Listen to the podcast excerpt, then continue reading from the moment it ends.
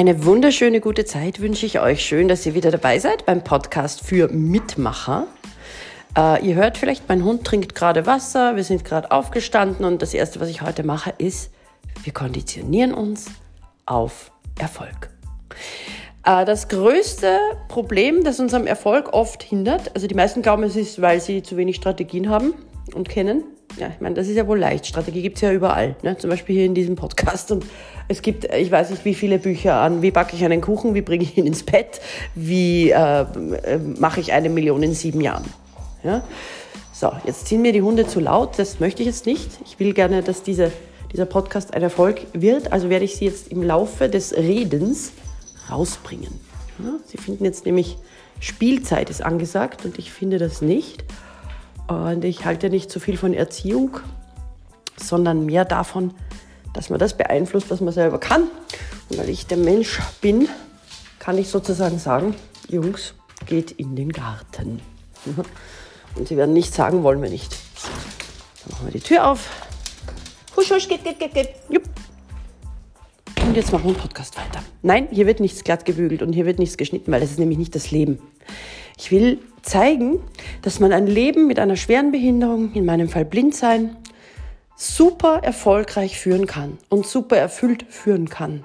Und Hunde, die laut sind, die gehören eben zum Leben, genauso wie Kinder, die krank werden, genauso wie verschiedenstes, was dazwischen kommt. Also oft ist auch so etwas, das uns mal Erfolg hindert, dass wir sagen, wir haben keine Zeit, weil jetzt ist ja gerade das und das und jetzt geht das nicht und so weiter.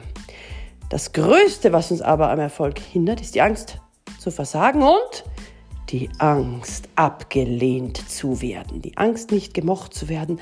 Jemand findet das nicht gut, was wir machen. Und da will ich jetzt ansetzen. Menschen, die deswegen nicht in, in, in die Gänge kommen, ja, die haben einfach äh, übersehen, sich nicht ganz so stark auf sich selbst zu fokussieren. Ein erfolgreicher Mensch fokussiert sich auf den anderen, aufs Gegenüber. Was kann ich dem geben, nämlich wirklich geben? Nicht nur, dass der mir endlich sein Geld gibt, sondern dass der mit einem guten Gefühl über mich spricht, mich weiterempfiehlt, dass sich der freut, dass der mir sein Geld gegeben hat. Nicht, dass er sich denkt, na, da bin ich ja wieder mal abgezockt worden. So wird man nicht erfolgreich. Erfolgreich ist eine gute Beziehung zum Kunden. Der Kunde ist sozusagen fast jemand, mit dem man auch gern seine Freizeit verbringen wollen würde. Also, was uns fertig macht, ist dieses ständige Vergleichen. Der ist besser als ich, die ist besser als ich, der kann das besser. Ich sag euch eines. Ihr könnt als jeder andere Mensch etwas besser und jeder kann was besser als ihr. Jeder hat seine Stärken und Schwächen. Jeder ist anders. Ja, natürlich, wenn jemand besonders gut ist in einem Gebiet, wo ihr besonders gut werden wollt, na dann werdet es doch einfach. Schaut nicht neidvoll auf ihn oder sie, sondern lernt das, macht das. Ja. Jeden Tag mache ich etwas, was ein anderer nicht will, dann kann ich morgen etwas, was ein anderer nicht kann. So, und jetzt fangen wir mit der Konditionierung für Erfolg an. Also wir machen weiter damit, weil begonnen haben wir schon gestern.